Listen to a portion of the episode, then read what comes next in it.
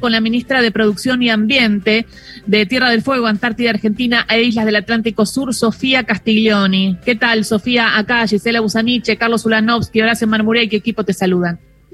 Hola, ¿qué tal? Eh, bueno, Sonia Castiglione les habla desde acá. Este, la verdad es que es un gusto hablar con ustedes y de alguna forma transmitirle al país lo que está pasando en nuestra tierra. Contanos, por favor, Sonia, eh, qué está pasando con el, incendio, eh, cuántas hectáreas está afectando y qué se sabe de las causas. A ver, el incendio comenzó el día 30, miércoles 30, minutos antes del partido de Argentina. Eh, se dieron las alertas y bueno, fueron siete días, siete días de un viento intensísimo, constante, incluso de noche, vientos de eh, 60 a 65 kilómetros por hora constante, con ráfagas de 80 más, en un momento llegaron a ráfagas de 100 kilómetros por hora, que no permitieron este, el trabajo de ataque directo, eh, limitaron totalmente las maniobras y todos los trabajos que los brigadistas eh, pudieran llegar a hacer, incluso estaban los medios aéreos y no podían volar. Eh, el, el, tipo de terreno, lo alejado y, y, el tipo de, de este lugar es una reserva natural, la que se está quemando este, lamentablemente, que hoy lleva alrededor estimadamente de eh, unas 9.000 hectáreas. Eh, y, y, claro, bosque virgen, bosque eh, muy muy antiguo, árboles de más de 40 metros de alto, con mucho material combustible en el en el suelo, porque este tipo de, de bosques de notofagus este, tiene esa característica que, que caen, este, digamos, en, quedan en el suelo y, y desde ahí mismo se renuevan. Este tipo de bosques es así. Hay muchísimo material combustible en ese tipo de bosques y la verdad es que eh, bueno, las características también este, montañosas de la topografía y demás hace que eh, sea un lugar donde no hay mayormente accesos porque es una reserva natural, con lo cual eh, los primeros días realmente eh, fueron muy, muy difíciles de transitar, eh, poniendo por sobre todas las cosas la seguridad de los brigadistas en primer término, este, eh, todo el tiempo para, para la estrategia de los trabajos, ¿verdad? A partir de antes de ayer se abre una ventana de cuatro días, aproximadamente cinco, eh, sin, sin tanto viento, aproximadamente 10, 15 kilómetros por hora, es lo que, lo que viene haciendo, así es que se pudieron empezar a hacer trabajos eh, de ataque directo eh, para, para eh, contener este, la, la, digamos, el perímetro del, del fuego, ya se pudieron meter eh, maquinarias pesadas para armar cortafuegos y se pudo eh, trabajar con los medios aéreos. Así es que eso. Ahora, eh, Sonia, eh, ¿se sabe las causas? ¿Se sabe qué puede haber provocado este incendio? Porque es una reserva natural, Stolwyn. Está cerca de Ushuaia, ¿no? Eh, no, a ver, está como. ¿En dónde está ubicado el incendio? ¿Dónde está ubicado? Eh, nosotros en la mitad de la provincia tenemos un gran lago, que es el lago Cami o Fañano, eh, un gran lago que tiene unos 120 kilómetros de largo. Eh, en la cabecera este del lago eh, está la ciudad de Tolwyn.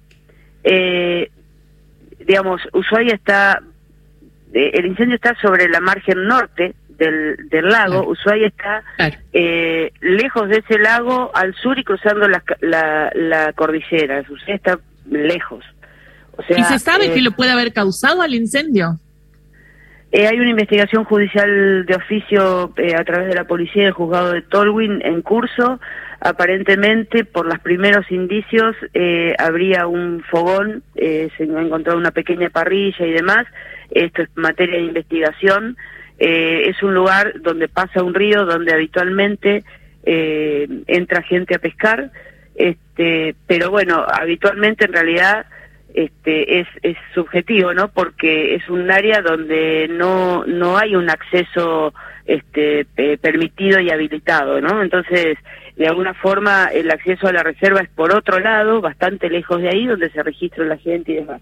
Pero bueno, Es tremendo porque está ahora por la sequía y todo, están recomendando todas las provincias, incluso desde el Ministerio de Medio Ambiente, que por favor no hagan fogones, no prendan fuego eh, con fines turísticos, con fines eh, de recreativos. Bueno, de, recreativos, porque realmente pueden provocar eh, un incendio y puede ser muy grave por la situación del, del suelo, por lo que se está viviendo. Y ahora me dice que puede haber pasado porque fueron a pescar y comieron un asado y quedaron esas brasas y son 9.000 hectáreas las que se perdieron, que da una impotencia. Digo, ¿cuánto nos falta? Para tomar responsabilidades, ¿no? Porque en este caso estamos hablando de que quizás hubo un accionar simplemente recreativo, no, no fue inmobiliario y no hubo otra intención, como en otras zonas del país que sí, sí hay otras cosas en juego. No, claramente, nosotros este, en función de, de cómo viene el invierno siempre sabemos cómo va a ser la temporada. La verdad este invierno no trajo nada de agua, no dejó nada de humedad en, en, en, en el suelo y la verdad es la sequía aquí es tremenda entonces, ya desde desde eh, septiembre que venimos eh, haciendo campañas de comunicación fuertemente en toda la, la, la, provincia, eh, nada, pidiendo la responsabilidad en este sentido, hay lugares habilitados para hacer fogones con, con este, digamos, con eh, parrillas, con fogones establecidos, la gente de la brigada eh, y por guardaparques en general en toda la provincia eh, recorre todos los fines de semana a ver si dejaron alguien dejó algún fuego mal apagado y demás lo apagan. Digo todo esto es una práctica bastante común pero esos lugares donde no es un lugar habilitado para hacer fuego donde no es un lugar habilitado para para entrar este como como pancho por tu casa para decirlo en criollo digo este esta esta cosa de irresponsabilidad de no de no atender a mi metro cuadrado y de no tener conciencia, eh, realmente causan lamentablemente esta, estas cosas que más allá de todas las pérdidas eh, naturales, que son absolutamente lamentables y, invalorables, porque estos bosques tardan años, cientos de años en crecer, en recomponerse, eh, la verdad es que más allá de eso, el esfuerzo de todos los brigadistas, el riesgo de todos los brigadistas, todos los recursos que, que se están poniendo realmente, eh, digamos, está fuera de escala. Yo quiero aprovechar esto para agradecer al, al Ministerio de, Ambiente de Nación, al ministro eh, Juan Cabandier, a Sergio Federovicki, al Servicio Nacional de Manejo de Fuego, que realmente tuvieron una respuesta inmediata desde el minuto cero, eh, acompañamiento eh, inmediato y ya eh, tenemos del Servicio eh, Nacional y de la provincia de Córdoba y de San Luis